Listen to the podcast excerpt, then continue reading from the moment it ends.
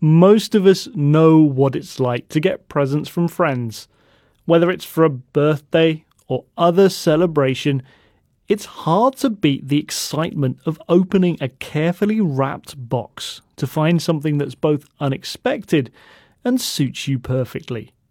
Now, imagine if you could get the same feeling when you go shopping for yourself. That's the feeling that mystery boxes hope to replicate. Mystery boxes are not a new idea. They were a feature of department stores in Japan in the early 20th century. They contain a range of different products which are sold at a lower price than their combined value. The key thing is that customers don't know what's in the box before they buy. All kinds of mystery boxes are available fashion boxes, food boxes, beauty boxes, even loot boxes, which are virtual items for video games. The pleasant surprise is not the only attraction of mystery boxes. They also allow people to try things that they otherwise wouldn't. Seasonal vegetable subscription boxes might lead people to learn to cook new meals.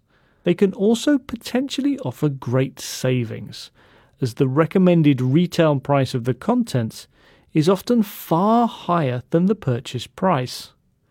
For retailers and suppliers, the benefits are clear.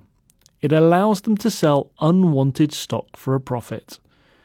British fashion mystery box entrepreneur Mario Mayer highlights how mystery boxes can help reduce the amount of waste in the fashion industry.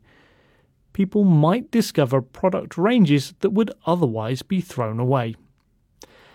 There is an obvious downside to mystery boxes. When you buy them, you don't know what you'll get. It may be that the goods inside are not to your taste, but there is also the potential for fraudsters to exploit the unpredictability of mystery boxes to send items that have a much lower value than the price of the box.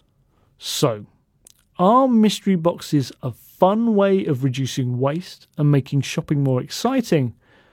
Or more an opportunity for disappointment, or worse, deception.